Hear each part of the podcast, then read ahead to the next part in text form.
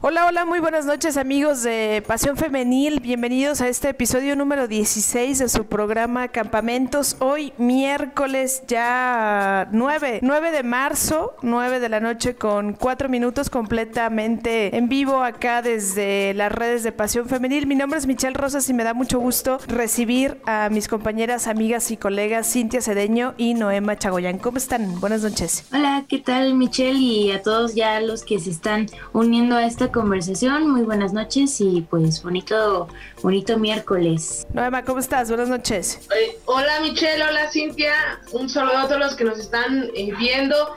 Estamos bien y una semana bastante cargadita en cuanto a lo emocional en el fútbol y, también para, para, para, las mujeres, ¿no? Pero estamos aquí eh, para informarles lo que, lo que pasó. Así es, tú lo comentas muy bien, creo que el fútbol se manchó, se manchó lamentablemente eh, por las escenas que creo que ya todos hemos visto y que sería de más volver a repetir, ¿no? Pero también se manchó por la sanción impuesta, ¿no? Creo que la Federación Mexicana tuvo en sus manos la posibilidad de poder marcar un precedente en el tema de una sanción que de verdad eh, en México representara el no volver a ejercer violencia dentro de un estadio y en mi opinión personal creo que se queda bastante corto y además perjudican a una rama, a un equipo que no tenía nada que ver y que creo que poco a poco estaba pues empezando a generar su tribu, no empezando a generar su comunidad y hoy pues se verá afectada la rama femenil de Querétaro que es parte de esta sanción y que no tendrá gente a lo largo de, de un año, ¿no? Pero pues al mismo tiempo está creo que la propuesta sobre la mesa, ¿no? De muchas de las que seguimos la liga femenil de hacer que cuando Gallos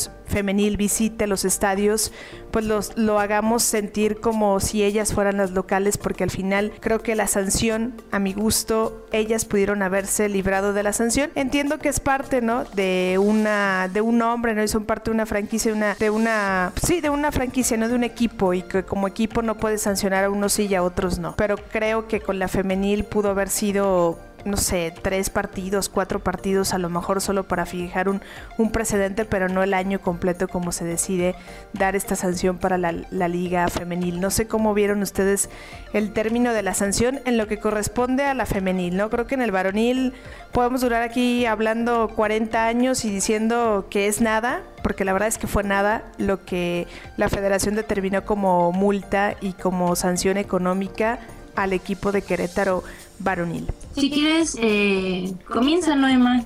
Yo sé qué quieres. Eh, mira, yo estoy un poco dividida en, estas opiniones. Eh, entiendo que que es la institución y que, y que todo conlleva eh, hacer un mismo organismo, pero creo que el, sancionar a la, a la rama femenil se me hace muy absurdo porque creo que si tienen un precedente, iba iniciando la, eh, su proceso de, de, Querétaro, tenían y venían estrenando un nuevo estadio.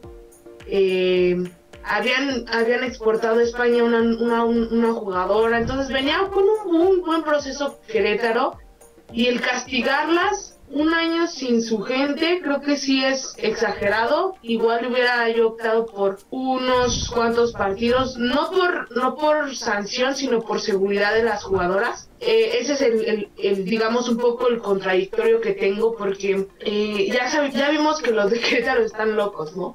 Y, y si lo hicieron en sus propios partidos de locales con la varonil, no sabemos lo que puede pasar con la femenil y creo que se venía un partido bastante bravo que ahorita lo, también lo vamos a, este a platicar porque de ahí nació la rencilla eh, se viene el, ahora el, el Atlas eh, Querétaro femenil y creo yo que el, el haber suspendido también esta eh, este partido como medida de precaución también creo que es, es indicado. Lo que me da un poco de esperanza es que si, si se llega a dar la venta de, del Querétaro eh, antes de junio, me parece, sí. eh, les pueden quitar la sanción a las jugadoras de, no jugar como locales. Para mí hubiera sido factible que, las cambiaran de plaza, eh, no sé, eh, era, era lo más factible, pero, pero ya sabemos que si no, si no hubo sanciones en la varonil, pues menos se va a hacer cambios en, también en la Sí, pues es que al final de cuentas eh, todas las decisiones que se tomaron este fin de semana creo que no fueron tan planeadas, ¿no? Como lo estábamos mencionando, eh, la femenil no tenía nada que ver aquí y yo estoy de acuerdo con Noema que, o sea, hubiera sido al menos unos 3, 4 partidos por la seguridad de las jugadoras, porque sabíamos que estas mismas personas podían ir al estadio, ¿no? Y ir a, la liga femenil como tal y podía no pasar de nuevo esta catástrofe, pero sí pasar algo, ¿no? Eh, lo que conlleva con todo esto de, lo que se dijo ayer en la rueda de prensa, yo creo que em, pues la femenil al final de cuentas no tenía nada que ver. Eh, de hecho yo el fin de semana eh, tuiteé que la verdad sí estaba un poco consternada por todo lo que pasó, obviamente. Creo que todos eh, estuvimos igual, pero yo estaba temiendo muchísimo por, por la femenil, ¿no? Porque mm, las chicas, o sea, hasta este clausura, fue como tuvieron su estadio, han hecho poco a poco las cosas y que al final de cuentas eh, se tenga que hacer algo por terceras, pues no, no está nada bien.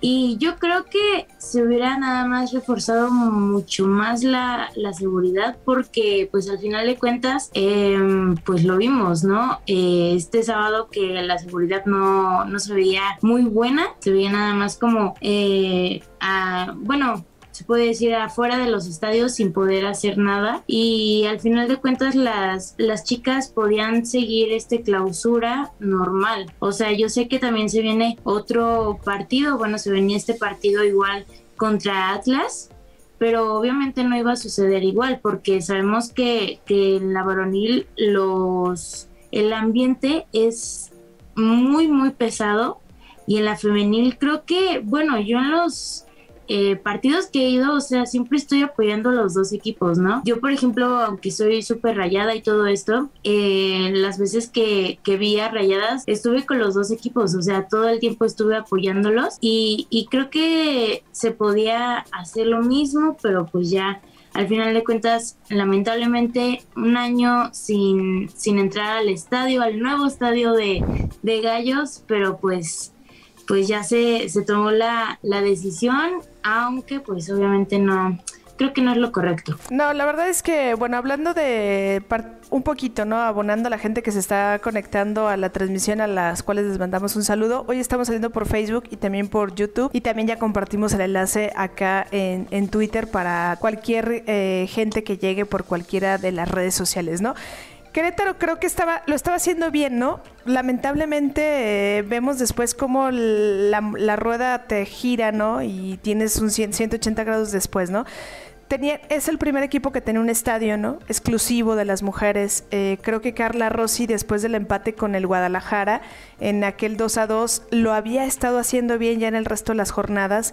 Y hoy esto es como un balde de agua fría para, para el club, ¿no? Para las para el equipo femenil que tendrá que padecer esto. Y yo también estaba así ayer en el, ayer que fue el martes la, la, reunión, ¿no? Esperando qué iba a pasar con Atlas, ¿no? Porque tenía también la otra, la otra parte de qué iba a pasar con Atlas femenil que después de 10 meses había abierto por primera ocasión el estadio, ¿no?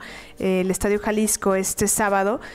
Y dije, bueno, si sancionan a Atlas, dije, seguramente también Atlas femenil va a ser eh, sancionable, ¿no? Dije, y a la directiva le falta poquito como para volver a decir, bueno, volvemos a cerrarles el estadio, ¿no? O sea, ellos no necesitan a veces ni, ni ese pretexto, ¿no? Ni ese argumento, ¿no? Entonces, afortunadamente para Atlas, eh, pues no llegó el veto más que en el tema general, ¿no? De las porras y de los grupos de animación, ¿no? Como se llaman y como los se hacen llamar acá en México. Pero creo que sí se debe de dejar de lado que hoy si los grupos de animación no van a estar en el, en el varonil. Yo esperaría que las directivas, porque al final sabemos que también son parte de esta mafia, ¿no? No las vayan a meter al femenil. O sea, que como hoy ya no pueden entrar al varonil, no las quieran llevar al, femenil, ¿no? Yo prefiero seguir teniendo las 350 personas que hubo en el Jalisco este sábado pasado apoyando a Atlas contra Cholas, pero que son 330 personas comprometidas, 330 personas que han seguido la liga, que estaban agradecidas por volver a ver a las rojinegras, que tener un estadio con 6 mil personas y que de esos 6 mil solamente 300 sepan de qué se trata el fútbol femenil, ¿no? Porque creo que el fútbol femenil se ha mantenido a la distancia, muy paralelo a, a la violencia que se vive en el varonil y así lo seguimos, así lo tendríamos que seguir teniendo, ¿no? Y sí, comparto el punto de vista de Cintia, creo que la gente que va al estadio termina apoyando a los dos equipos, termina, termina gritándole a los dos porque lo que disfrutamos creo es el fútbol y el poderlas disfrutar en vivo y no verlas solamente a través de una pantalla y de la televisión, ¿no? Sí, y justo, ajá, por ejemplo, yo de las primeras veces que fui a los estadios, me tocó ver un Pumas contra Chivas y, la verdad, o sea, me gustó mucho el, el, ambiente, pero también no estaba como tan de acuerdo que ya ven que en la varonil, eh, pues, no sé, pasa Chivas, como no son locales, les hacían así de bu y no sé qué más y todo eso, ¿no? Yo al principio, la verdad, bueno, creo que nunca he estado tan de acuerdo porque en lo personal, pues yo siempre estoy tratando de apoyar a todas, ¿no? Porque eso es lo que, lo que a mí me gusta pero sí se han sido varias veces que se han pasado muchas conductas del varonil a la femenil. Entonces creo que de eso conlleva todo esto, ¿no? Lo que pasó con, con Querétaro, porque no sabemos si, como les digo, las personas iban a ir al estadio, iban a hacer eh, otra cosa, ¿no? O sea, no apoyar ni siquiera al equipo femenil, y empezar a hacer como tipo manifestaciones o este tipo de cosas cuando la femenil no tiene nada que ver. Entonces creo que también fue uno de los factores principales por el cual se tomó esta decisión. Y pues les digo, no estoy de acuerdo, pero si lo pensamos de esta manera, podía suceder algo eh, similar en el nuevo estadio de, de Gallos. Entonces creo que en cierto modo es un poco factible todo lo que lo que acaba de suceder. Yo fíjate que tengo ahí un, digamos un poco de discrepancia, pero los partidos en los que yo he ido, que son pues, la mayoría de las Chivas y me ha tocado ir al, América Tigres, la gente es muy muy em, muy amena, o sea, eh, incluso en los clásicos nacionales que yo he ido, que he ido a 12 aquí en, la Ciudad de México, eh, sí, les, no, pasa de que le, gritas a la, al, al, árbitro o a la jugadora contraria el clásico, o párate, párate, pero jamás he escuchado que se le, que se le ofenda ni que se le denigre como muchas veces se le ha, se le ha hecho en, la varonil. Eh, a principios de la liga, y me tocó este, ir a un al Estadio Azteca con un clásico y ya se habían erradicado incluso los gritos del, famoso grito homofóbico. También fui, al principio fue, fue un, fui a un Cruz Azul América ahí en el Estadio Azul, donde una vez se hizo eso y, y bastó para que el sonido local y la misma gente dijera, ¿sabes qué? No te estés pasando, cállate y, yo creo que eso es, eso es el ambiente de la femenil. Que sí no pasa de que le digas o fuera o párate, pero con, con hasta con respeto lo dice, ¿no? Porque hasta cuando la contraria es una gran jugada, yo me acuerdo que en el, en el partido, en el último clásico, cuando estaba jugando Sara Luber, eh, incluso los de Chivas aplaudían cómo se lo se la llevaba a toda la banda. Ah, bueno, pero es que Sara Luber Sí, incluso, o sea, te digo, las atajadas de Masharit se aplaudían. O sea, es un ambiente donde, donde está bien que hay una rivalidad, pero no pasa del, del, del campo y que la carrilla de, de, la, de, la, de, la, de la porra es muy distinta. Exacto, ¿no? Voy a leer unos comentarios de las personas que se han sumado a la transmisión. Dice Alma Córdoba, dice buenas noches, dice, eh, a mí sí me ha tocado abucheos en los partidos, sobre todo en los equipos de más rivalidad o cuando estaba todavía María con Tigres, pero casi siempre es por eh, distraer a la jugadora y cuando y porque no nos metan gol. Pero una cosa son abucheos y otra es que se les incite. Eso sí no me ha tocado, siempre se le ha tratado con respeto o al menos eso es en lo que yo me he dado cuenta. Y dice Mayra Susana, buenas noches, la Liga Femenil siempre tiene que pagar los platos rotos de lo que hace la varonil. En este caso, Gallos Femenil no es justo el castigo para ellas. Cari dice, por favor, necesitamos demostrar apoyo total a Gallos Femenil y que sea todos los días, tratemos de mantenerlas con buen ánimo y también, eso es en, YouTube, en Facebook, eh, Reina Rivera eh, nos decía buenas noches y a disfrutar de este programón y también un saludo a Edgar Iván que nos está eh, viendo también en la transmisión de, de Facebook, ¿no? Pues creo que la opinión muy similar, ¿no? A lo que estamos diciendo acá nosotros, en el sentido de que yo también creo que el femenil al menos no tendría por qué haber tenido el mismo castigo, o sea, el mismo tiempo. Yo lo hubiese dejado como en la femenil el castigo para este juego, o sea, posponer el partido que tenían contra Atlas, ¿no? Eh, este, de este fin, de este fin de semana, de este viernes.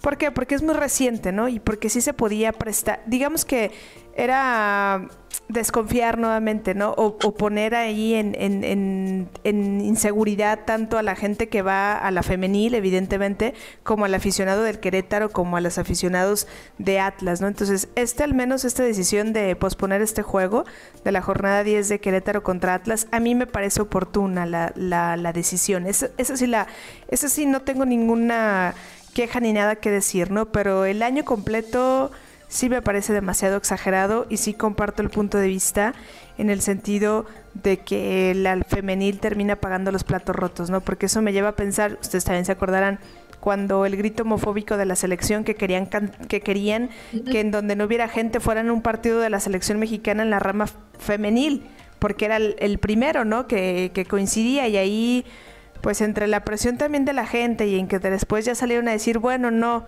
serán un partido del varonil, pero si no le hubieran dicho nada, estoy segura que las sancionadas hubiesen sido las, las mujeres. Sí, aquí también eh, yo quisiera poner un punto, digamos, en discusión, porque también se habla mucho entre las sanciones y creo yo que va a terminar afectando si se llega a dar la venta del equipo. Eh, hablábamos de que la desafiliación y muchos, pues en el calor del momento, pues yo, yo era una de las que decían, desafílenlos, desafílenlos, ya después, pues te pones a pensar de, que hay gente trabajando, dependiendo económicamente de un club, eh, están las, las fuerzas básicas, las jugadoras, los jugadores, los mismos jugadores de la varonil, que sin deberla ni temerla también estarían perjudicados, pero eh, vamos a ver cómo va a afectar la si se llega a dar la compra del, equipo, la reubicación de este. Porque ya vemos que ha pasado con Juárez ya, y, Lobos Bob, eh, ya pasó con Monarcas, ya pasó. Eh, y, el extinto eh, Veracruz. ¿Cómo creen que afectaría en el proceso de Carla Rossi? Híjole, yo sí creo que será muy, muy complicado, ¿no? Sobre todo porque puede ser que entre la venta, pues el dinero, no el presupuesto, el plan de los nuevos dueños no sea apostarle tanto a la femenil o podría ser lo caso contrario, ¿no? Que ojalá que, que así fuera. Y yo creo que este semestre que va a terminar va a ser el fin para muchas jugadoras de Querétaro. O sea, muchas se van a tener que empezar a mover porque va a ser como un futuro muy incierto, ¿no? Y el, el, de estar también parado, pues no va a ser lo mismo, ¿no? Creo que es momento de que otros equipos volteen a ver a, Carla Rossi, porque será el momento idóneo para que ella también pueda, pues, emprender este vuelo y dejar a, a Gallos femenil, porque lo veo bastante complicado el que se mantenga a flote. Sí, y es que aparte yo creo que pues como lo, lo mencionó Noema, o sea, siento que va a terminar en, un futuro no muy lejano y va a terminar eh, desapareciendo, ¿no? Como eh, los de Veracruz, eh, los Lobos WAP, y entonces es así como que, pues sí, siempre hay que pensar más en las jugadoras, en este caso, porque pues estamos e, en todo esto de, la femenil, ¿no? Que, que, busquen más lugares de apoyo, que vayan checando como otros equipos, porque no sabemos qué vaya a pasar mañana y ya se tenía algo concreto, pero pues ahora ni la directiva va a saber qué hacer, ¿no? Al final de cuentas tienen también un plazo de, de un año para pues dejar todo esto y, pues las jugadoras no, no, se deben de quedar con los brazos cruzados porque no saben qué, qué vaya a pasar y, y, que sigan con sus carreras eh, futbolísticas, ¿no? Porque esperemos que, que, muchas de ellas no lo dejen porque lo hemos visto en otros equipos que eh, de unas de las 30 jugadoras, eh, solamente 10 encontraron equipo y de ahí ya no se supo eh, nada de ellas, ¿no? Entonces esperemos que, no vuelva a suceder todo esto. En un, en un plano idóneo y, de, y yo sé que mucho en, en, mi, fantasía, eh, proponía yo en este en esto el, como en el desaparecido Boston Bakers de, de, la NWS, ¿no? Que hacen un, un draft eh, donde escogen a, a, jugadoras los, los, equipos restantes y, y, se llevaran, no sé, en este caso dos, dos jugadoras por, por equipo. Y eso sería lo idóneo si, si, si, si, se hubiera tratado, pero si no lo hicieron con Veracruz, eh, en ese entonces creo que se ve complicado. Sí, mucho menos lo van a hacer acá, ¿no? Tenemos eh, saludos, eh, comentarios, perdón, opiniones de las, de las personas, dice Mayra Susana. Desafortunadamente la liga femenil, al depender del varonil, siempre que pasen cosas malas con ellos, pues les va a afectar a ellas, ¿no? Eric dice, la van a los van a vender Atlante o Adorados. Alma Córdoba dice, yo no dudo que en un futuro se pueda desligar la liga femenil de la varonil, pero lamentablemente aún generan los, no, no generan los suficientes ingresos para desligarse y mientras siga siendo una obligación, para, eh, dejó unos puntos suspensivos. Eri dice, si los Hank no encuentran comprador, se va a ir a Dorados. Igual creo que Dorados y Leones en expansión tenían equipo femenil.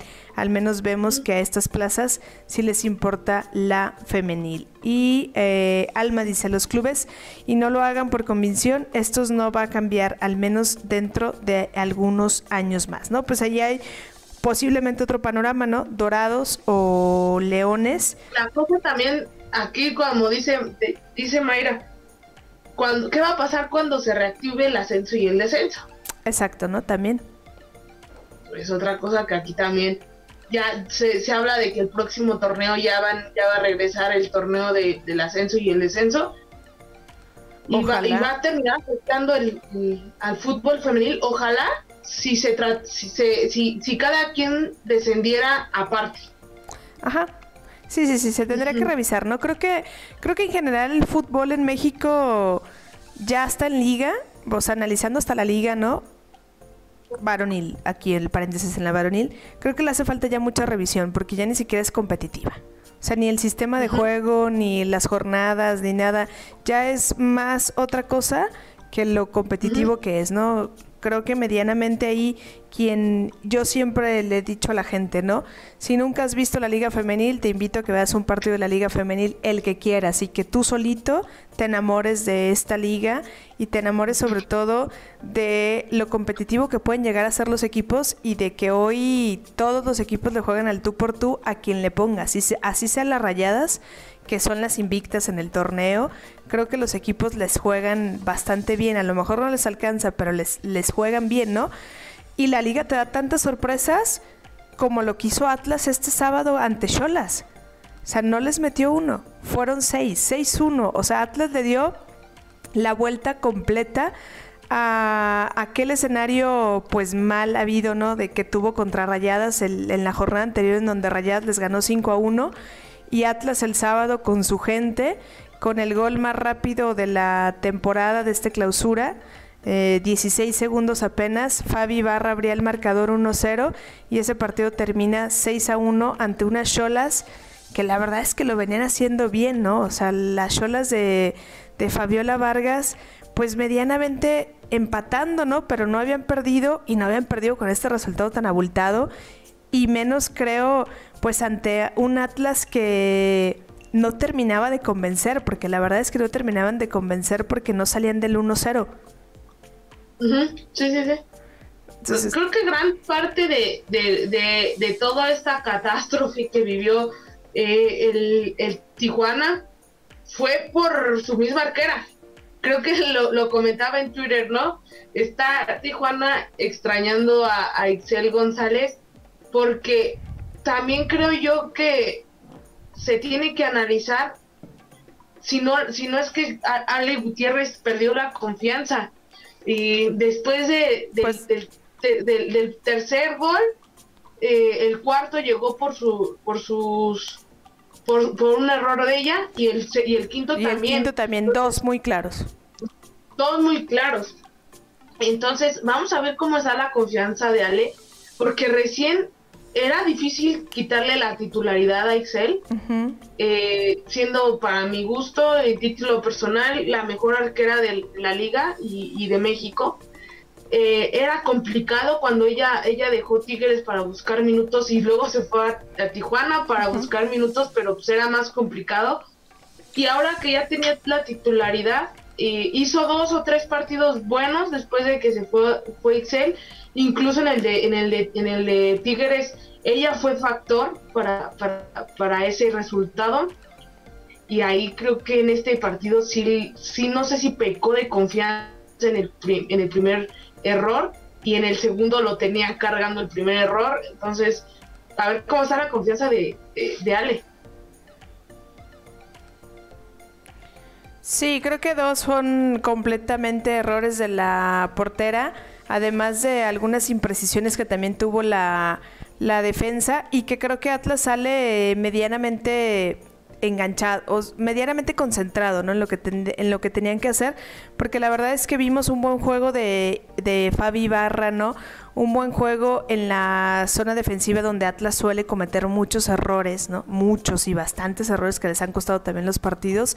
Y en el medio campo tuvieron la pelota, ¿no? Con Celica Arce, ahí con, con Joana Robles, o sea, creo que lograron esta mancuerna, no tan, tan la lograron que el técnico hizo pues las cinco, cinco modificaciones cuando faltaban todavía como 18 minutos para que se acabara el juego y todavía alcanzaron a marcar gol, ¿no? Muchas de las jugadoras que acaban de ingresar al, al, partido, ¿no? Y entre tener a tu gente creo que también en el estadio juega un factor importante, ¿no? Aunque no signifique mucho, o sea, aunque no hubiese estado lleno el estadio, creo que el ya tener a aficionados en, en el estadio Jalisco, eso termina pues por motivar a, las jugadoras y pues para fortuna de Atlas rescata los tres puntos importantes, sí, pero sobre todo rescata la, la confianza, que era algo que pues no podía trabajar Rosales sobre todo por los últimos juegos en los que habían perdido los partidos y se habían dejado empatar en los últimos minutos,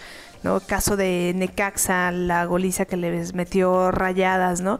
y creo que esos tres puntos vienen a tranquilizar a, la directiva y a las rojinegras. Sí, y es que aparte como tú lo mencionas, Michelle, o sea, venían de un juego en donde Rayadas le, les ganó 5 eh, a 1. Entonces, creo que toda esta emoción que estuvieron con gente en su propio estadio y, todo esto creo que fueron de los factores y creo que fueron muy, muy positivos, ¿no?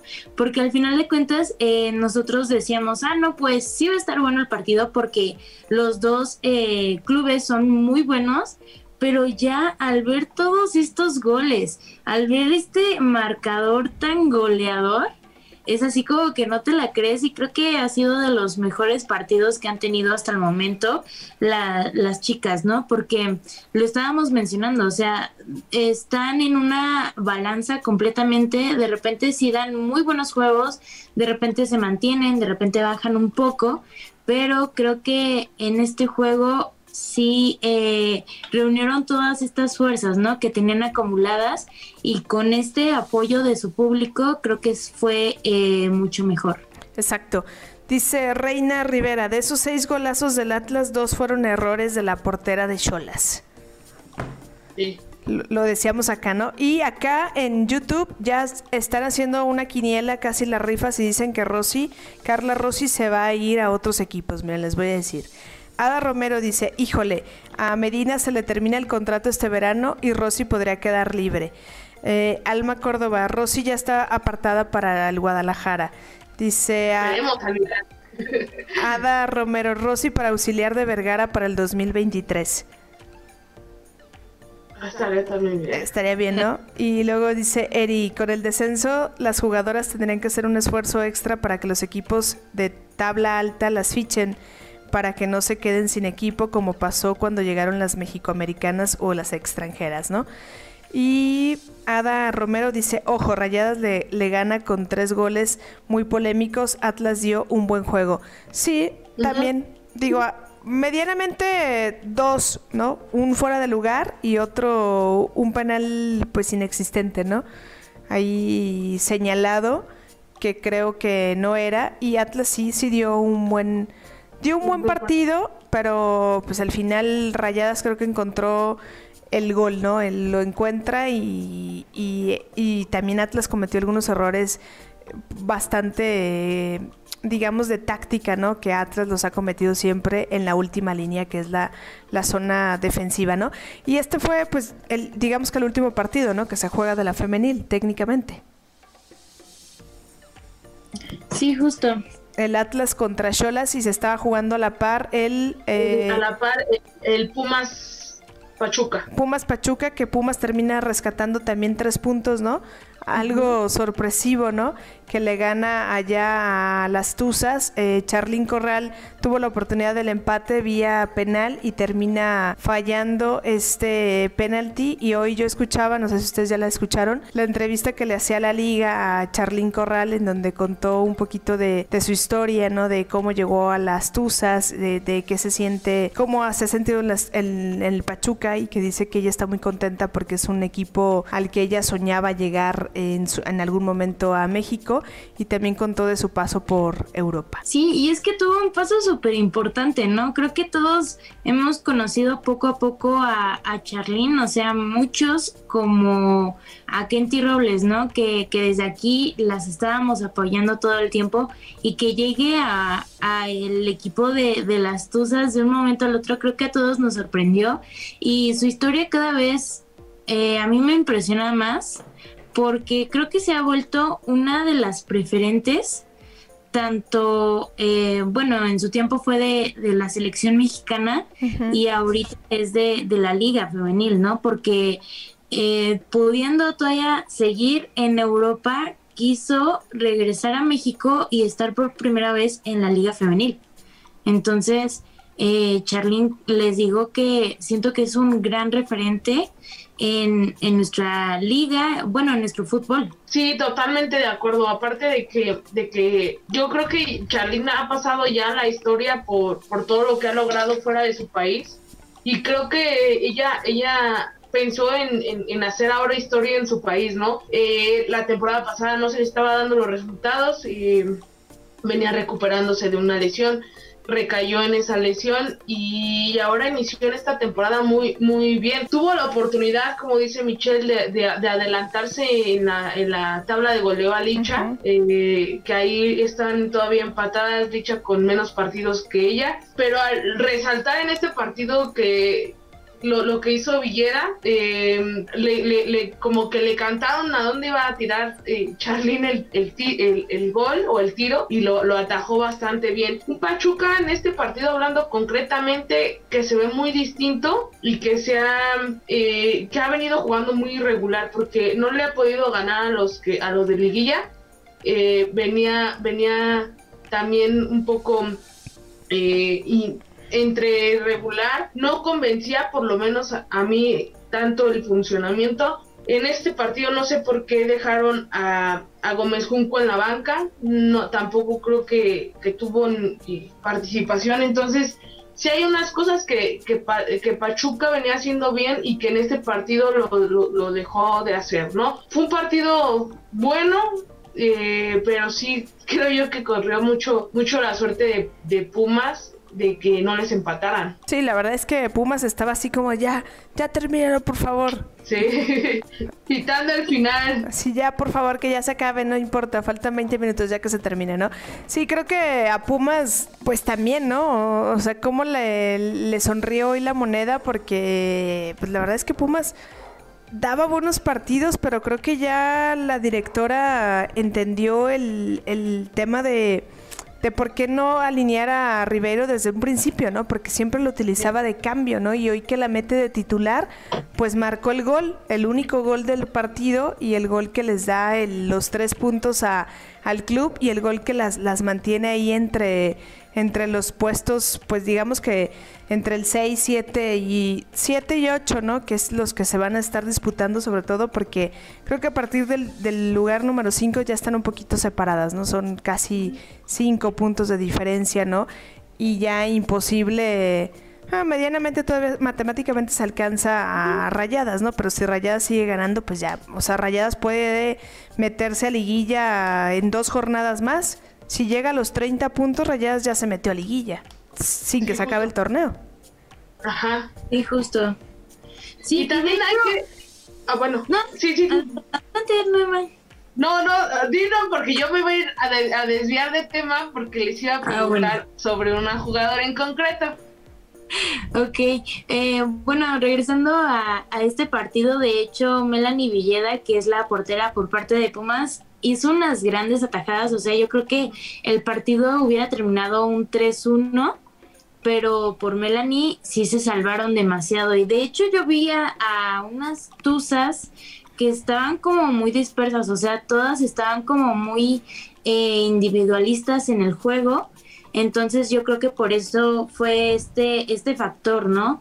Y aparte, em, pues ellas no están acostumbradas a estar jugando tan temprano con el sol y todo esto. Entonces yo creo que por ahí fueron ciertos factores también por el cual eh, no dieron creo que su máximo en, en este partido y aparte de todo los últimos partidos o bueno las últimas jornadas han hecho creo que lo mismo, ¿no? Y, y Charlene pues pudo anotar al menos dos goles y también eh, Natalia Gómez Junco creo que faltó demasiado, creo que también faltó demasiado Lucero Cuevas que creo que hacen eh, vibrar el, el equipo y pues en este caso no no estuvo dentro de el juego y pues ni siquiera tuvieron minutos, ¿no?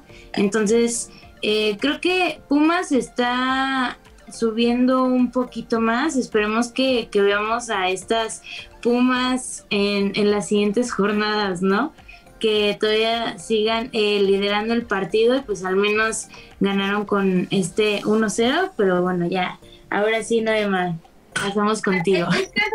ahorita que hablas de ausencia de jugadoras, creo que yo, creo yo que aquí les hizo falta aparte del inicio de Gómez Junco y Lucero Cuevas, eh, Mónica Ocampo, que no estuvo en la, cancha, y no sé qué está pasando con Norma Palafox. Ya va a cumplir que un año que regresó después de su última ida al, al Exatlón y de verdad no veo nada de, aquella jugadora que, que, se fue en la primera temporada de Chivas eh, o en su primer paso por Chivas porque en su segundo paso por Chivas ya vimos que no regresó bien y, y, le, y todavía le hizo falta. ¿Cómo ven estas dos ausencias? Y yo, yo creo que me, me, me, fuera un poco en concreto, un poco con lo de Ocampo, que no puede ser que, que, que sea muy distinto un Pachuca con y sin ella.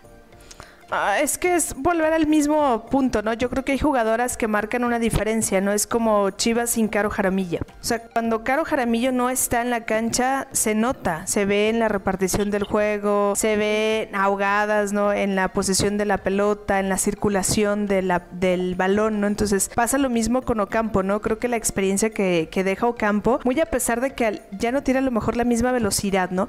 O que ya no tiene, eh, digamos, el mismo recorrido que anteriormente tenía creo que Ocampo tiene dibujada la portería y tiene muy buena conexión con las jugadoras y te da, ella te, puede dar un medio gol sin ningún problema con un pase certero, ¿no? Entonces esa es la diferencia que deja evidentemente el que no esté Ocampo con, con las tuzas, ¿no? Y lo que pesa en, en la institución, ¿no? Acá me preocuparía porque más dicho, ¿qué va a pasar cuando Ocampo ya no esté con las tuzas, ¿no? O sea, ¿quién va a ser esa jugadora? Que hoy cargue al equipo, porque pues Ocampo carga al equipo. Igual Chivas, ¿no? ¿Qué va a pasar cuando Caro Jaramillo no esté en el Guadalajara? ¿Quién va a cargar al equipo? Y hasta ahorita no, no, por más de que, por ejemplo, en el caso concreto de Guadalajara han buscado eh, ¿Quién pueda suplirle? Dio destellos ahí, Anet Vázquez, ha dado destellos Isabela Gutiérrez. Creo que la experiencia que tiene Caro Jaramillo eh, en el medio campo del Guadalajara todavía le hace falta cuando, y, hemos, lo, hemos visto, ¿no? Últimamente se habla en, caso concreto del Guadalajara de la falta de gol por la ausencia de, de Licha, pero me preocuparía un poco más si, si faltara Caro Jaramillo, porque las oportunidades las ha tenido el Guadalajara. No hay quien las meta pero, pero con, con sin, sin Caro Jaramillo, eh, las oportunidades ni siquiera llegaban. Exacto, ¿no? Y acá habría que ver también cómo regresa Ned e Isabela, ¿no? Yo sí creo que la jugar en selección mexicana te va forjando esta experiencia y te va dando un pensamiento más amplio y el enfrentar a selecciones, ¿no? Y que creo que la selección sub-20 lo está haciendo muy bien, ¿no? Ya obtuvo su pase semifinales que ahorita vamos a pasar a, este tema de la, de la sub-20. Veremos si esta, estos juegos a estas jugadoras les llegan a servir de tal manera que en algún momento se considere, ¿no? El que ellas puedan ser el posible reemplazo de Caro Jaramillo cuando ella decida retirarse de las canchas o bien cuando ella decida irse de, del, Guadalajara, ¿no? Y hablando del Guadalajara, por acá nos venía, nos decía alguien, voy a leer un comentario que decía, bueno, Reina Rivera dice, que desaparezca el Querétaro y regresen a los cimarrones de Sonora con un equipo femenil. Bueno, eso es una... Creo que va para Chihuahua, ¿no? Hasta donde sea el interesado en comprarlo era para Chihuahua. Ajá, para Chihuahua, exacto. Y dice acá Eric, Lichita Duoro este receso eh, que no es nada bueno, ¿no? Para las jugadoras acá. Ahorita iba a preguntarte a ti, Noema, que eres muy aficionada al Guadalajara. ¿Crees que sirva para que Licha ya pueda estar? ¿Estará en el clásico? Yo esperaría, pero no creo que, que, que, Licha esté. Hasta el momento no, no la hemos visto entrenando. A la par no. Entonces no creo que esté. Eh, pero creo que va a debutar Leslie, entonces por ahí nos, nos, empieza a cerrar la boca a muchos que somos sus detractores. ojalá, ¿no? Medianamente esperemos que le vaya bien para este juego, que es un gran partido. Creo que es el partido más atractivo de la jornada por lo que representan los dos equipos, ¿no? Eh, porque es en el Azteca, ¿no? Y porque todos traemos ya el antecedente de lo que sucede en el Azteca, ¿no? En el, último clásico entre estos dos, entre estos dos equipos, la rivalidad aparte que hay de, ambos y las ausencias, ¿no? Que tendrá el Guadalajara, porque pues, creo que el Guadalajara es el equipo que llega más desbancado para este partido. Desbancado y, y creo yo que, que en mejor, en, en peor rachita, digamos, no ha perdido el Guadalajara, pero tampoco ha tenido, no ha sido tan lúcido como, como en otras temporadas. hemos dicho lo de la falta de, táctica del pato, las ausencias eh, que tiene eh, Chivas con cuatro jugadoras, por lo menos en, en sub-20, y sumándole lo de Licha, entonces sí viene muy mermado el, Guadalajara, pero no, no, olvidemos que el Guadalajara no lo puedes dar por muerto y menos si es si, si llega como, como, como víctima, porque el, ha pasado con Tigres, pasó en dos, en dos temporadas sin dicha, le, le, hicieron partidos, entonces no hay que dar por muerto este Guadalajara. Pues es que también es lo que vimos en, el Liguilla, ¿no? Ese día que, que estuvieron en el Estadio Azteca, pues terminaron creo que con un marcador 2-1 si no me equivoco. Entonces no sé qué voy a pasar con, con Chivas. Sabemos, como dice Noema, no hay que perder las esperanzas. O sea, sabemos que, Leslie va a debutar. Podemos tener este cambio súper radical, ¿no? En el partido, pero también hay que ser eh, concretos, ¿no? Eh, América creo que ha dado unos muy buenos partidos. Cada vez estos refuerzos se unen, hacen cada vez más esto eh, más con más fortaleza, ¿no? Entonces no sé, eh, yo estoy dudando ahora de, de Chivas, espero que, que sí me, me digan, ¿sabes qué? Cintia estabas en... En un no estabas en correcto. Espero. Yo también llevo con mucho miedo. Yo sí veo más favorito por lo que viene, por lo que comentó Cintia, al América. Creo que América tiene, es un, son condiciones diferentes a las que llega como torneos pasados, ¿no? En los clásicos. Veo con más posibilidad al América de poderse llevar el triunfo, pero ojo, porque al final ya sabemos lo que le hacen los equipos a los equipos a los que vienen haciendo mejor las cosas, ¿no? Entonces puede ser que el Guadalajara dé un excelente partido y América termine cometiendo errores que le cuesten el partido como le sucedió ante Rayadas, ¿no? Porque habría que también decir que, por ejemplo, América a los equipos importantes o a los equipos un poquito más arriba no les ha podido ganar, ¿no? El caso de Rayadas que no les pudo ganar, van a enfrentar al Guadalajara este fin de semana en un horario pues que medianamente es estelar, pero también es complicado, ¿no? Ya hace un rato lo debatíamos fuera de, del aire con ustedes, ¿no? Es el domingo a las 9 de la noche. Dicen que la transmisión va a ir por televisión abierta. Esperemos que sí sea cierto. Y si no, ya el club anunció que va también por sus redes sociales y por la televisora de siempre, ¿no? La del TUDN, que es el que pasa estos partidos de, de América. Pero al final, domingo 9 de la noche es bastante complicado, ¿ah? Decíamos, porque al otro día pues ya es un día laboral. Sí, porque, bueno, yo me voy más porque yo sí quería ir al clásico, o sea, de hecho es la única ocasión que va a venir Chivas en, en este clausura. Entonces, desde que sacaron el calendario, yo así de, ah, van a venir en marzo, van a venir al clásico. Y yo súper feliz y todo esto, pero de repente veo este, este horario, o sea, yo les digo que, que vivo a, a dos horas del estadio, entonces ir hasta allá, eh, que, que, el partido termine a las 11 de la noche, de ahí tienes que correr. En este caso yo tengo que agarrar primero el tren ligero y después al metro, ¿no? Y el tren ligero, saben que de repente eh, pasa como cada 15, 20 minutos y de ahí tenemos que estar corriendo eh, para transbordar en el, en el metro y todo esto. Entonces siento que me voy a quedar a dormir ahí en el metro, ¿no? En el Estadio Azteca. Sí, justamente ahí con, con los de las tortas. Entonces, Tú te subes al camión de la Chivas y te vienes a Guadalajara. Ándale, me voy a meter atrásito de, del camión, no me voy a agarrar de abajo, ¿no? Ahí con las caricaturas. Pero sí. Sí, sí es un horario súper complicado. También yo vivo en una, en una distancia muy, muy larga del estadio. También por lo regular hago dos horas. Eh, digamos que yo todavía estoy, no sé si Cintia, ya estoy todavía dentro de la Ciudad de México, pero en una zona muy lejos. Eh, pero, pero sí está muy complicado la hora. Eh, creo que también está, me está ganando un poco el miedo de, lo que pasó en, en, el fin de semana. ya sé que la femenil es distinto, es completamente distinto. realmente quien, quien, quien no no ha ido a un partido de la femenil, vaya, no se va a arrepentir, se va, va a salir enamorado del, de los equipos, sea cual sea, eh, pero del deporte en general de la femenil va a ir, pero sí creo yo que, que también hay que hablar, la, la iniciativa que está haciendo el Guadalajara junto con, con el América eh, es erradicar un poco esta violencia, eh, están pidiendo que, que, vayamos todos de blanco, entonces...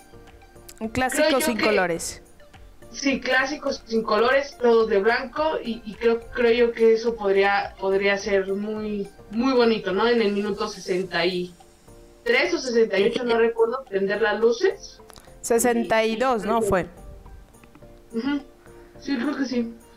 Entonces, creo que esta iniciativa también va, va a tener este partido otro tinte de, otro, otro sentir en cuanto a la rivalidad. Creo que pues es, es, la tarea de los clubes, ¿no? Y sobre todo de dos de los que son los más grandes, los más populares y los que tienen más seguidores en México, ¿no?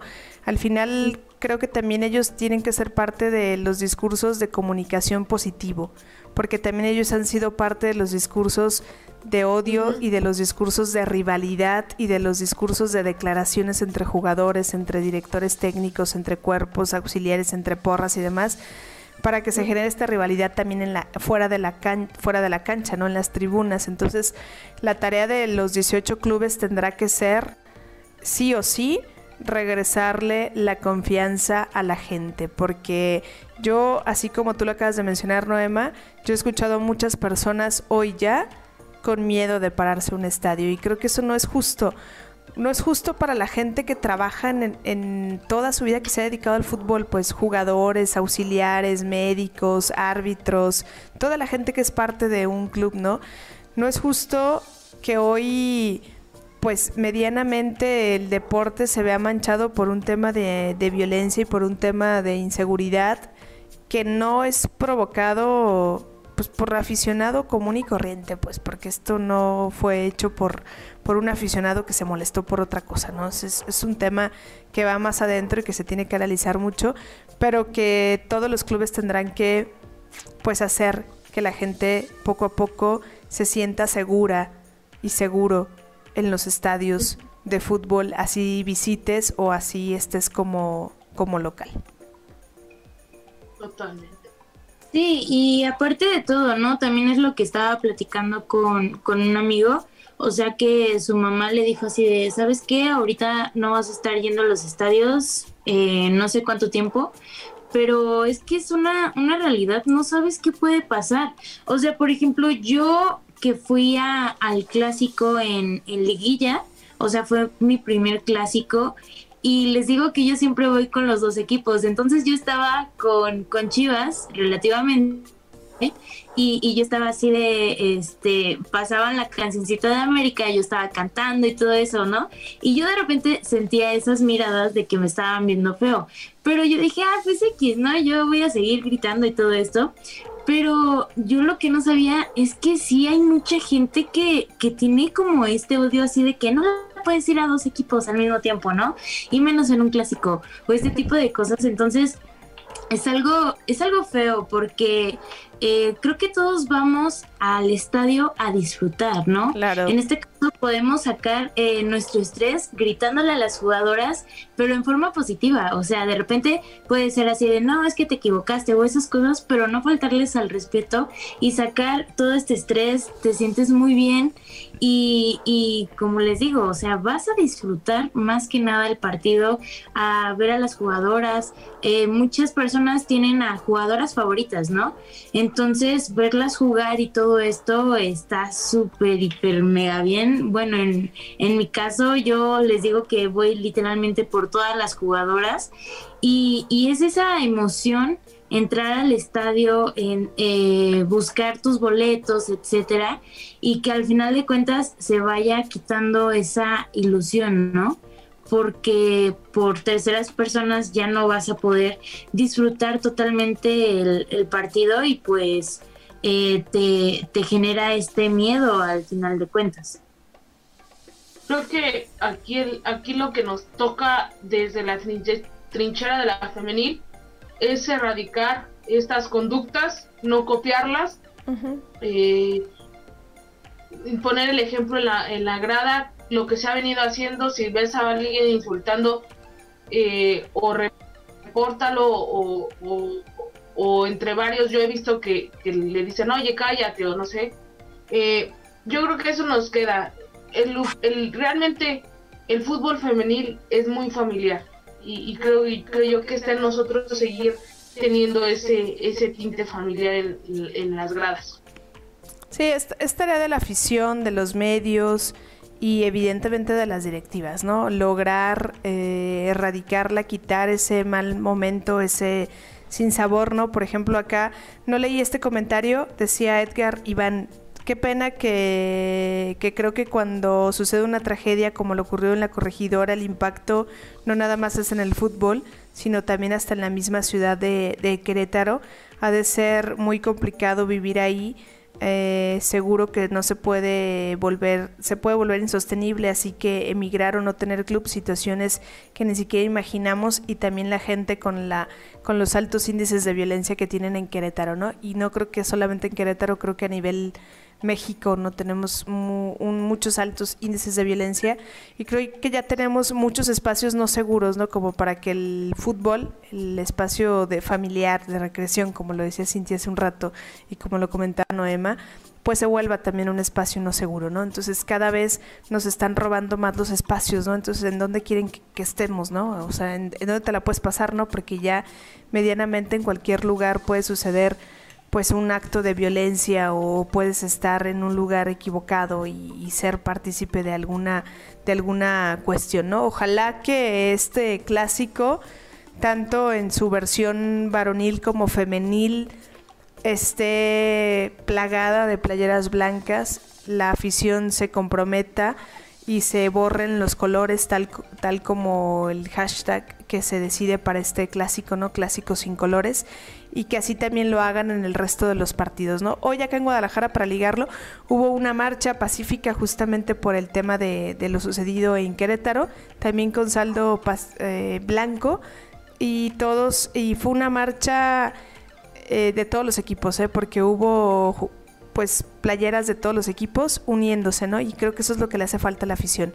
Unirse, que la competitividad y la competencia solo sea en la cancha y solo sea por el rival, pero no en las tribunas. O sea, la tribuna no tendría por qué pues luchar o por qué pelear, porque al final es un equipo, es un partido de fútbol. Y pues pasemos. Adelante, y aparte, ¿no? Este, bueno, a mí me, me tocó unas tres, cuatro veces que, que iba a los estadios y ya se estaba normalizando en cierta forma esto, ¿no? Que, eh, bueno, a mí me tocó escuchar muchos comentarios ofensivos a Rayadas en, en Toluca, en el Nemesio 10, y era así como que es que no, no hagan esto, ¿no? Y de hecho yo hice un tweet y, todos, eh, bueno, como unas, unas tres personas me dijeron, es que así es el fútbol así tenemos que, hablarle a, las jugadoras y también a las árbitras, bueno, a la árbitra le estaban gritando cosas horribles y lo peor es que en el estadio estaban diciendo que no podían decir ese tipo de cosas, los guardias estaban escuchando y, ni siquiera hacían nada, era así como que, ah, pues está eh, diciendo su, su, opinión, ¿no? Entonces, no hay que normalizar este, este tipo de actos y siempre, como les digo, hay que, que mantener esta eh, situación pacífica, ¿no? Porque la liga femenil creo que no se merece nada de esto. La liga creo que siempre ha sido muy limpia. Entonces creo que deberíamos de, seguir así. Y pues ya, ya te paso la, la palabra, Michelle es que iba a brincar uno de los temas también más amables y más alegres, ¿no? Que tenemos, que es justamente, pues este pase que obtiene la selección sub-20 de Maribel Domínguez a semifinales en este campeonato de la CONCACAF que se está disputando, en el cual mañana, si, no, si mal no recuerdo, tienen partido, mañana 5 de la tarde. Eh, lamentablemente los partidos pues no han sido televisados, ¿no? Y tampoco ni por la ni por la cuenta de YouTube de la CONCACAF los pasan, ¿no? Sí los pasan en Estados Unidos, pero no, no en México, ¿no? Entonces, pues acá andamos sorteando, ¿verdad? Buscando el link, buscando la página, ¿no? Rezándole a... Ajá, rezándole, haciendo changuitos para que no se nos meta el virus a la computadora ni nada cuando estemos viendo la, los, los, los, links, ¿no? Pero hemos visto grandes partidos, ¿no? Eh, y el rol de liderazgo que han tomado las jugadoras es muy bueno, ¿no? Hay momentos en los que es Aileen Avilés, hay momentos en los como el de ayer que fue Nati Mauleón, ¿no? La que cargó literal el equipo y la que hace y contribuye con, con el triunfo de, de la selección mexicana y tendrán un partido, creo, complicado ante Canadá, en el cual el equipo no puede cometer ninguna imprecisión si es pues que se quiere meter a, esta gran final de este campeonato. Pues dicen que, bueno, yo no he checado bien las estadísticas, pero que en el último eh, partido de Canadá, creo que le sufrieron demasiado tuvieron un, un marcador 1-0 si no me equivoco. Entonces dicen que esperemos muy buenas vibras para, para este partido, ¿no?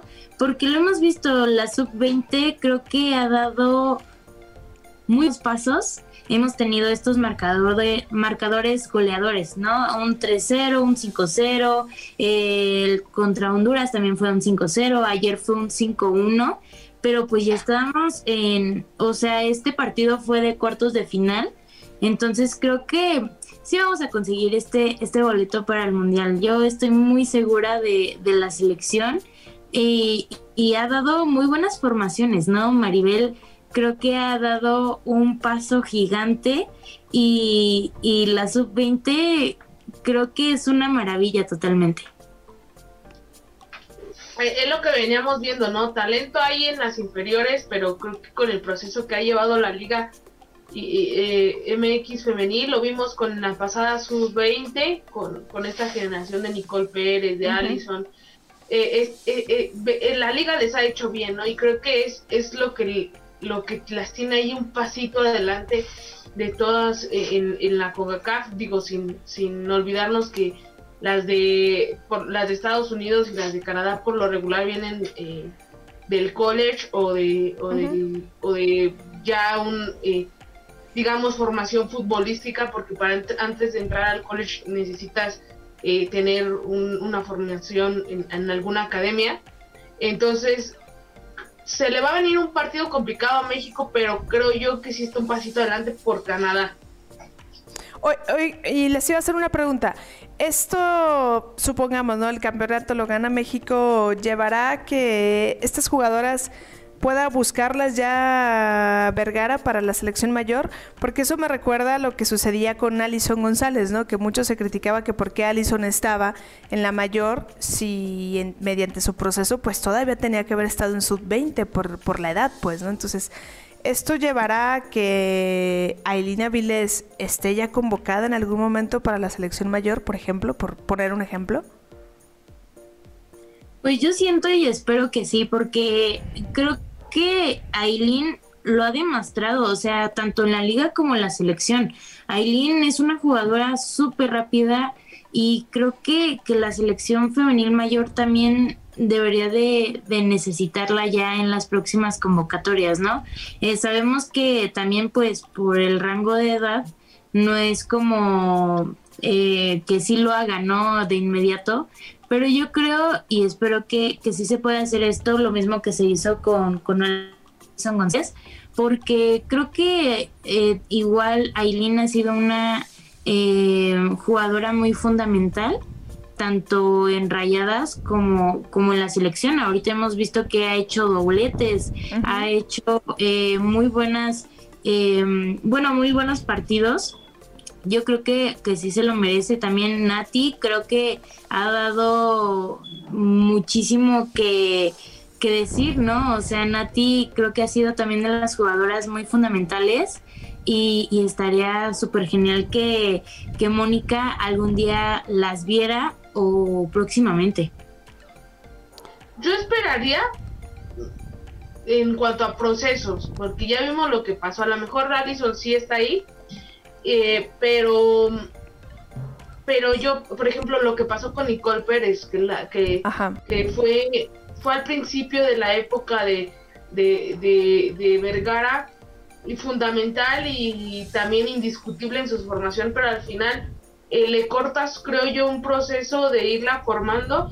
Y eh, yo, por ejemplo, esperaría que alguien empezara ya a entrenar poco a poco con la, con la mayor, que se le que en este tipo de amistosos a lo mejor se le empezara a dar minutos, em, irla formando, que lo, o sea, llevándola como en un proceso.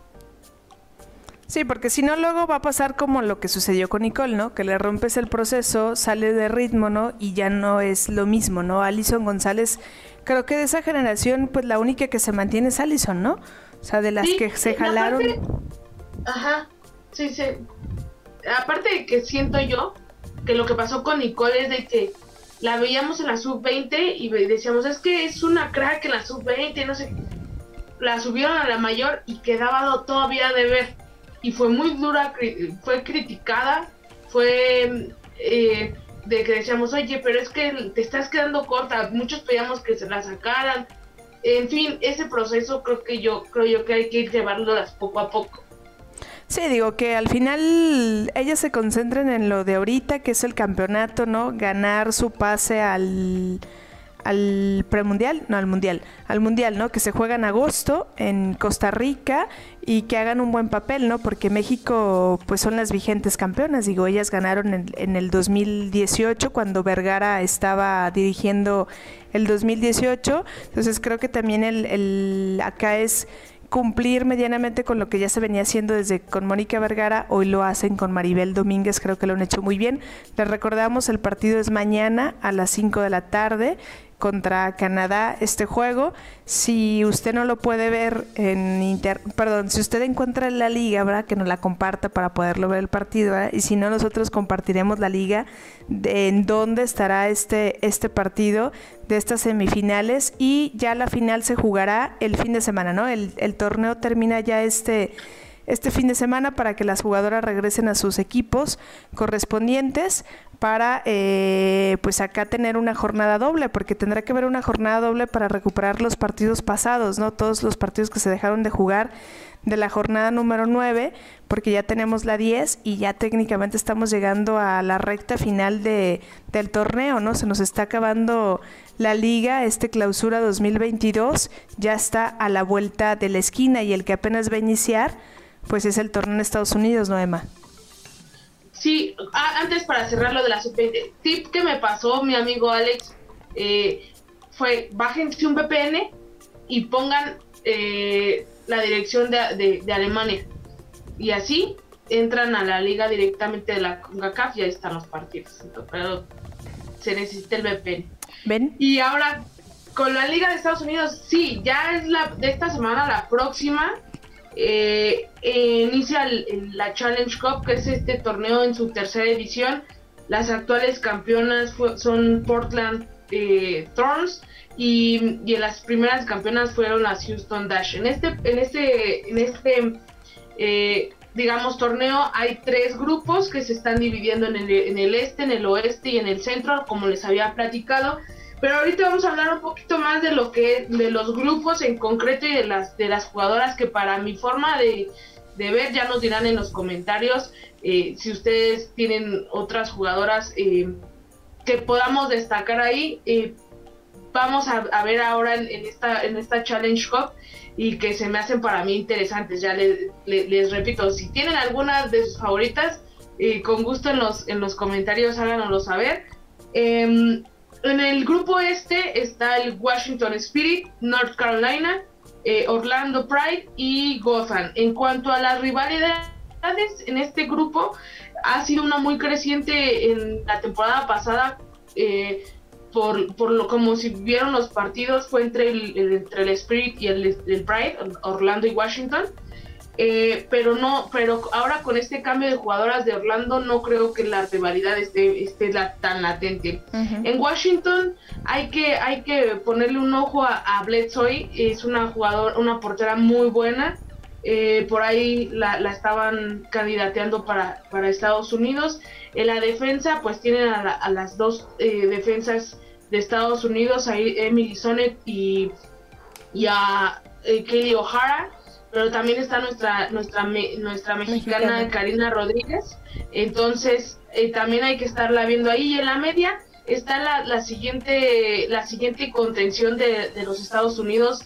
Eh, Andy Sullivan que es una de las jugadoras más eh, destacadas de ahí. Y está creo yo la delantera de la próxima delantera de Estados Unidos que está Trinity Rothman y Ashley Sánchez que estuvieron en los pasados eh, amistosos con Estados Unidos, la She's Believe, entonces creo que creo yo que ahí están eh, un poco. Eh, en cuanto a, al Gotham, Gotham se, se reforzó bastante bien, creo que creo yo que es uno de los que tiene más talento en la portería, tienen a dos veteranas muy buenas, que es Ashlyn Harris y, Michelle Vietos.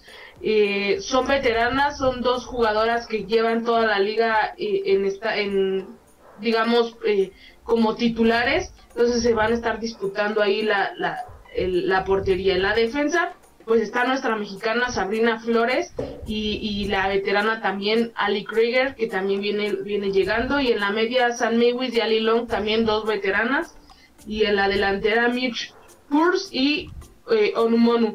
Eh, estas dos jugadoras creo yo que también podrían estar. Una está Mirch eh, está en la, del, en la en la en la en la mm, selección de Estados Unidos, entonces podría estar ahí. Portland, y digo, Orlando está literalmente en reconstrucción, al igual que North Carolina. North Carolina tiene ahí un pasadito con una jugadora que está, eh, James Daniels, que es esta jugadora eh, que tuvo polémica por ser homofóbica eh, y no querer portar el, número del arco iris de Estados Unidos.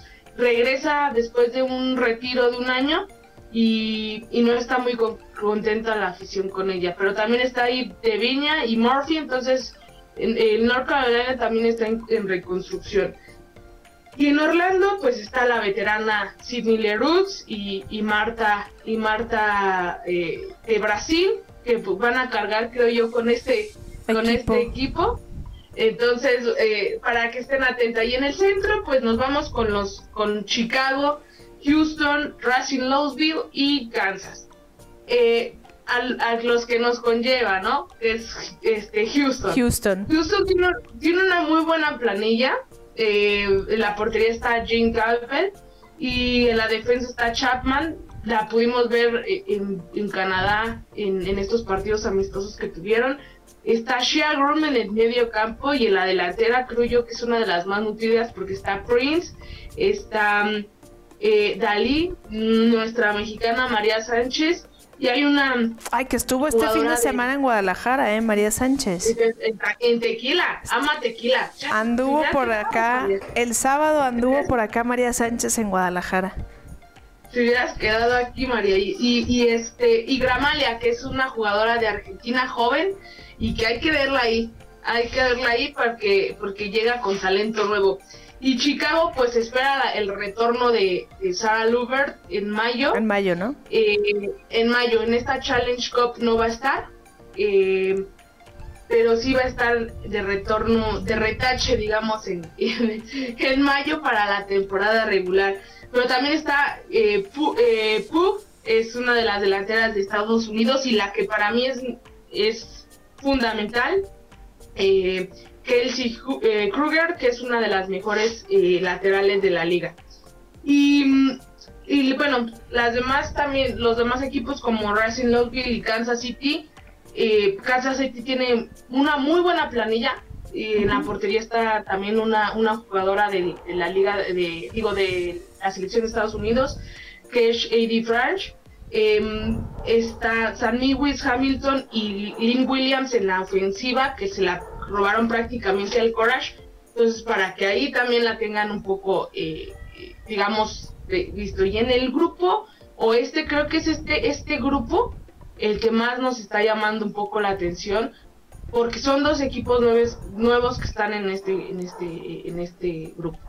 Em, las actuales campeones de la Challenge Cup, Portland este, se encuentra aquí sin Horan y sin Dune. Entonces creo yo que aquí eh, Portland va a padecerla mucho. En la media cancha la va a tener liderada por Rocky Rodríguez, quien no la conozca, pues es una jugadora del equipo de Costa Rica, una gran mediocampista. Y creo yo que tiene la mejor defensiva que tiene en la liga, ¿no? Que son tres jugadoras que, que dos estuvieron en el equipo nacional, que son eh, Klingenberg y, Becky Sornbrand. Eh, y una que es muy demeritada, pero que para mí es la mejor central de la liga, que es eh, Mengues, Emily Mengues. Entonces, Portland va a tener muy buena defensiva para que, para que le estén checando. El All Rain se le fueron sus, sus jugadoras, De, de, Francia em, y ahora solo queda eh, Pino, eh, Fishlock, Rose Label, nuestra mexicana, que no sé si tendríamos que, bueno, es mexicana, pero juega para Estados Unidos, Sofía Huerta. Ya es mexicana, porque acuérdate de Leslie. Sí, eh, o sea, es mexicana, pero ella sí, sí, pidió su cambio de selección. Ella sí pidió su cambio porque recordemos que ella estuvo en los procesos formativos con México Y, después pidió su cambio y ya está en, Estados Unidos. Y nuestra mexicana, que si es mexicana y juega para México, eh, Jimena López está ahí en, el All Rain. Entonces, vienen bien. Y Angel City tiene pues, planilla nueva y jugadoras destacadas, creo yo que aquí tienen a defensa, Sarah Gordon, que es una de las mejores para mi forma de ver. Y la delantera creo que es la que mejor se formó con Kristen Press, eh, Spencer, eh, Lucy y Charlie que vienen de Portland. Entonces están muy bien esta y, ya ganaron en su primer amistoso contra San Diego 1-0 eh, el primer gol de, de esta rivalidad entre comillas californiana ya lo hizo Kristen Press. Entonces eh, se viene interesante este derby. Y por último está San Diego. San Diego es otra, otro de los equipos nuevos, eh, donde está la portera canadiense eh, Sheridan. La, pudimos también ver en, los amistosos contra México. están las defensas de Estados Unidos, Dolkemper, Avi Dolkemper y Naomi Hirma. Em, la primera selección del draft fue una defensa y, es ella. Y en la delantera pues está nuestra mexicana Katie Johnson, está Kelsey Trumber, está mm, Taylor, la, delantera de, Inglaterra y pues Alex Morgan. Esas son en general las jugadoras que, que yo destacaría para, para, para que si no, no les ha interesado el fútbol estadounidense, vean más o menos qué planillas y, qué jugadoras interesantes podemos ver en cada, en cada equipo. oye, sí, no, Emma, perdón. ¿Y este torneo empieza el fin de semana que entra?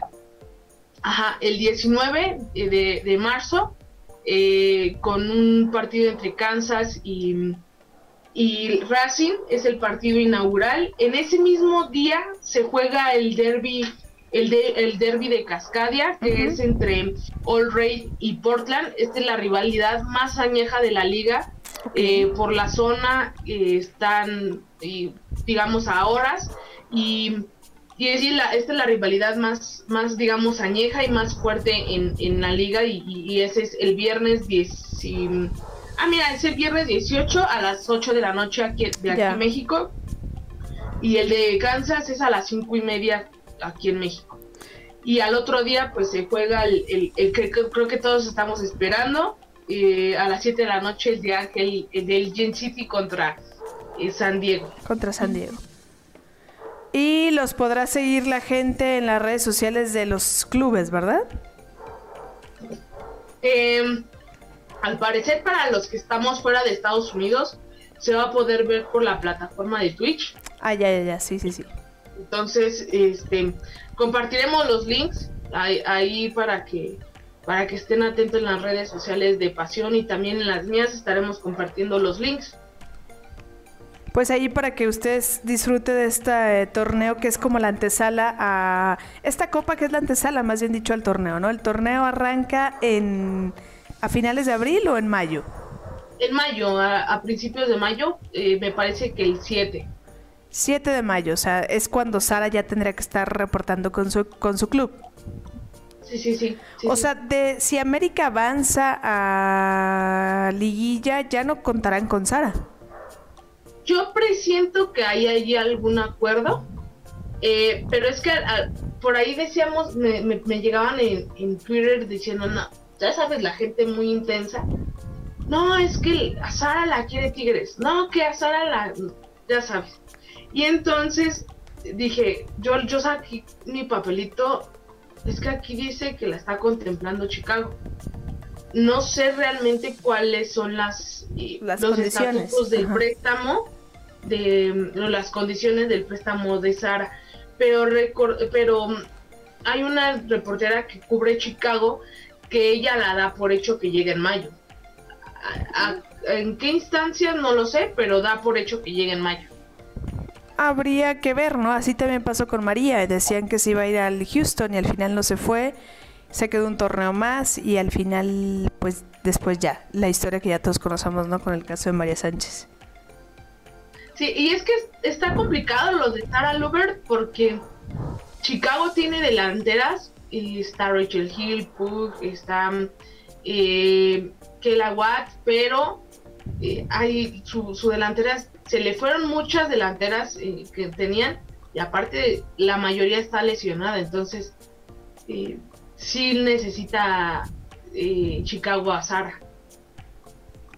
Sí, mucho, mucho, mucho, ¿no? A ver, antes de. Tenemos algunos saludos, muchos saludos, más dicho, y comentarios. Dice: La fecha 17 se les acaba el invicto a las rayadas, dice Eric. Van a jugar contra Tigres, por eso se refiere que hasta la fecha 17, ¿no? Brian Rodríguez dice: Muy pocas posibilidades de que esté Licha, pero tengo la esperanza de que esté al menos en la banca y debutará Leslie. Agárrense, águilas, que ahí va la chiva hermana. Dice Eri: Señorita Noema. ¿Irá usted al clásico? Sí, espero que sí. Dice Eri. Pero la verdad es que todavía tengo miedo. Dice Paola, Paloma, perdón, Magallanes es la próxima Caro Jaramillo. Veremos. Vemos. Vemos. Este verano le cambiamos a Caro Jaramillo por Selene Varela. No. le pierdo. Dice Alma Córdoba, y con los videos en blanco y negro ya casi no distingo qué jugadoras están entrenando. Refiriéndose, yo creo que no vemos si, si Licha estará, ¿no? Dice Alma, Caro no se cambia por nada ni por nadie. A Don Algón dice, ya, ya está descartada Licha Cervantes para jugar el domingo. Tenía entendido que había posibilidad de, de llegar a jugar. Al parecer ya debutaría la jugadora de Islandia este domingo. O sea, podríamos ver dos debuts, ¿no? En el clásico, tanto de América como de Chivas, ¿no? Eri dice, el horario es prime, pero solamente para, para la tele.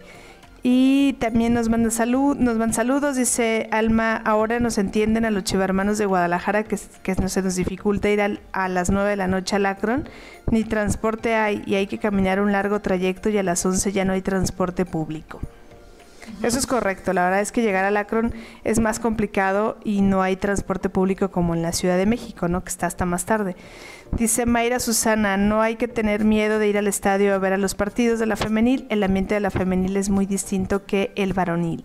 Es importante que las jugadoras sientan el apoyo de su afición.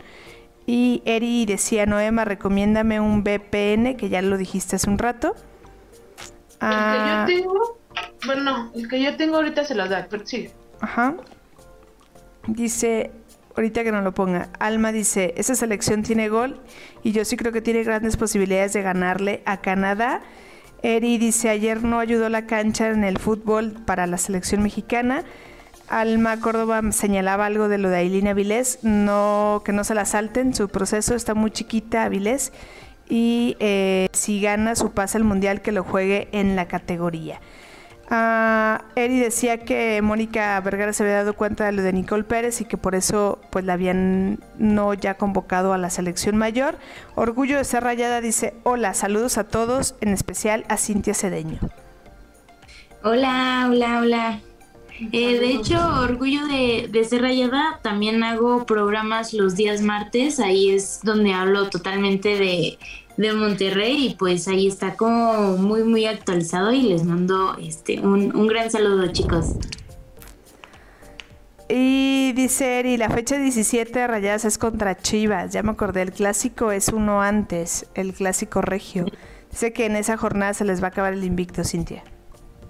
Ajá. Ay, espero que, en serio que, que yo le voy más a, a mis rayadas, pero es que cuando están con Tigres, es- yo creo que hasta a ellas les da miedo. Si a mí me da miedo, yo creo que igual a ellas, ¿no? Y hemos Miedo, podido ver grandes empates, pero de todos modos, entre los dos equipos le sufren muchísimo. Mucho.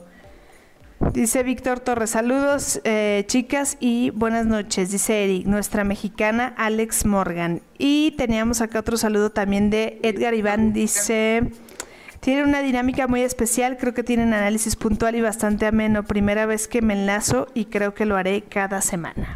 Muchas Uh, gracias. muchísimas gracias, Edgar. Saludos Y, a y el Edgar. VPN se llama Security VPN, es azul y lo, va, lo, de- lo instalas en, es de Android. Eh, igual ahorita lo posteo en, en, en Twitter. Sí, para verlo y para poderlo comprar y ver los partidos desde ahí, con la recomendación que Noema nos hará. Ahorita voy a activar mis notificaciones, Noema, también para, para poder ver el partido de mañana, porque, ay, no. La verdad sí tengo, nervios, pero sé que estará muy, muy bien.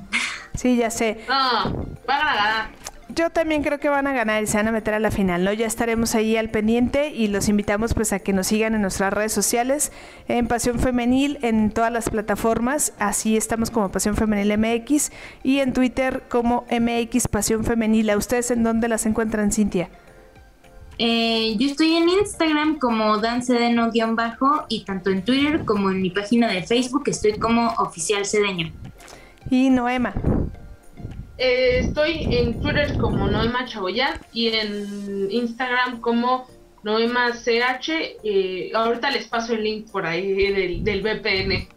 Muy bien, y a mí me encuentran en redes sociales ya las personales en arroba michelle-rosas en Twitter y michelrosas16 en Instagram y a Pasión Femenil. Y recuerden que pues nos pueden, se pueden conectar con nosotros acá todos los miércoles a las 9 de la noche para debatir sobre lo que sucede a lo largo de la liga femenil, miércoles en el programa de campamentos. Y también los invitamos mañana jueves a las a las 7 de la noche para el programa de la previa con el análisis y los datos que usted necesita saber antes de que arranque esta jornada número 10 de este clausura 2022. ¿Algo más que agregar, Cintia Noema? Mm, pues no, nada, yo creo que ahora sí me, me desplayé un poco más. Ya Yo espero no haberlos confundido con, con la información de la NWSL. No, yo la información. Así, ¿no? Me, sentía detective, este para acá, este para allá, con tanto nombre. Es que lo quise hacer tan conciso y para que... Pero creo que a ver si no me revolví un poco. Nada, nada de eso. Acá... Yo creo que todo puntual. Acá estará Noema haciéndonos el resumen de este de esta copa previo al arranque de, del torneo que será hasta mayo para irle entendiendo todos juntos y para estar al pendiente de las mexicanas y también de las jugadoras y de las estrellas que tienen cada uno de los equipos de la Liga de Estados Unidos. Pues gracias a toda la gente que se conectó en Facebook, en YouTube. Los invitamos a que estén al pendiente de nuestras redes sociales y a que nos acompañen el próximo miércoles a las 9 de la noche en este su programa Campamentos. Nos vemos.